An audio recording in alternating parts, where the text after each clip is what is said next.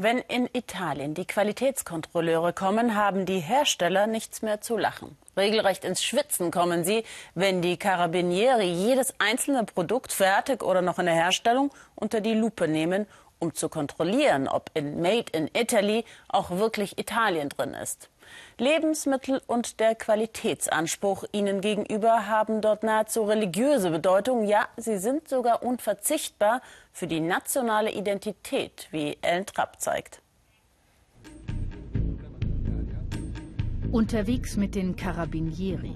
Ihr Spezialgebiet der Schutz von italienischen Lebensmitteln und Wein, Öl oder Schnaps. Konkret, wo Made in Italy draufsteht, muss auch Made in Italy drin sein. Oberstleutnant Raggiotti kämpft für die Rechte der Verbraucher.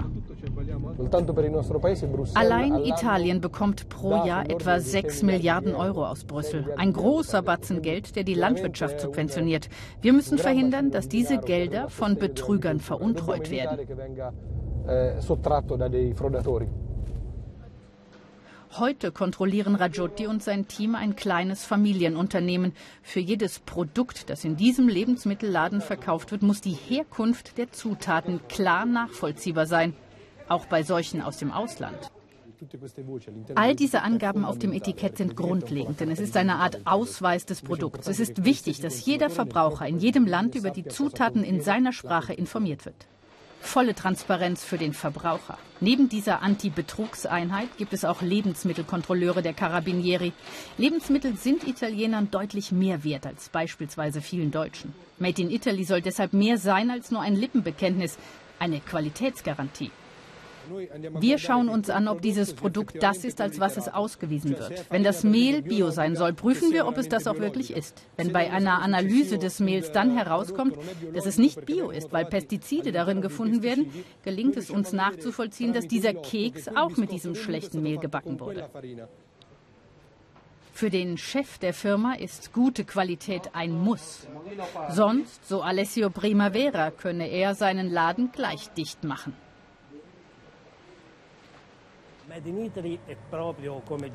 Für unser Familienunternehmen bedeutet Made in Italy, dass wir die unterschiedlichen Produkte und Zutaten, wenn möglich, direkt aus der Region kaufen.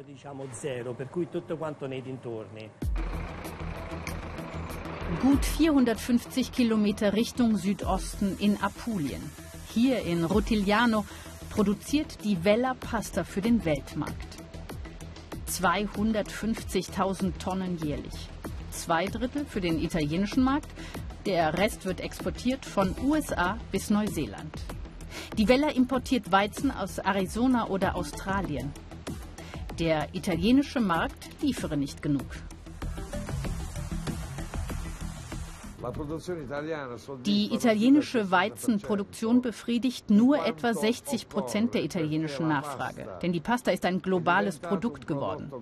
In Italien liegt der Konsum bei 25 Kilogramm pro Person pro Jahr. Und der Konsum wächst auf der ganzen Welt. Ich wünsche mir, dass China einen Verbrauch von 150 Gramm pro Person hat, also gar nicht erst 25 Kilo. Dann würde das Produktionsvolumen explodieren. Italien bleibt aber weiterhin so groß wie es ist, der Stiefel. Und ich kann noch keinen Weizen auf dem Meer anbauen.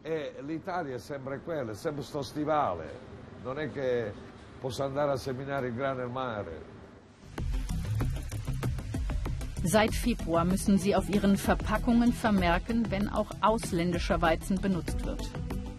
Seit die italienische Regierung eine Art Made in Italy Gesetz verabschiedet hat. Mit Glyphosat behandelt, gentechnisch veränderter Weizen, die Italiener wollen das alles nicht hinnehmen, deshalb die Forderung nach klaren Regeln. Die Welle aber findet, dass ihre Produkte von bester italienischer Qualität sind und damit Made in Italy.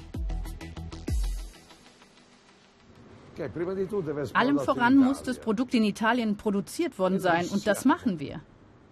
Eine Frage, haben Sie je in Deutschland Kaffeeplantagen gesehen? Und doch gibt es deutschen Kaffee. Warum deutsch? Weil er aus Deutschland kommt. Nein, weil er dort geröstet und verarbeitet wird.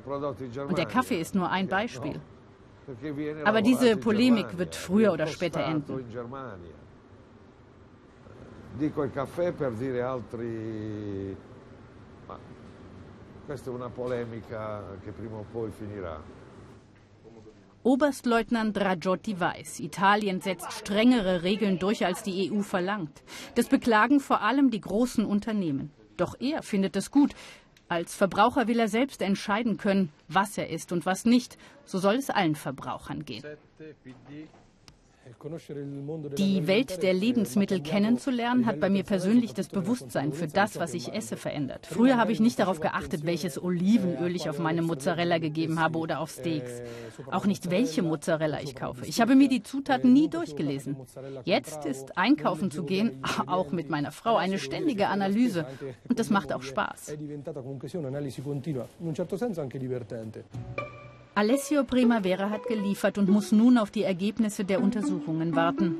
Man isst, was man isst, sagen die Italiener, und dafür nehmen viele hier gerne strenge Regeln in Kauf.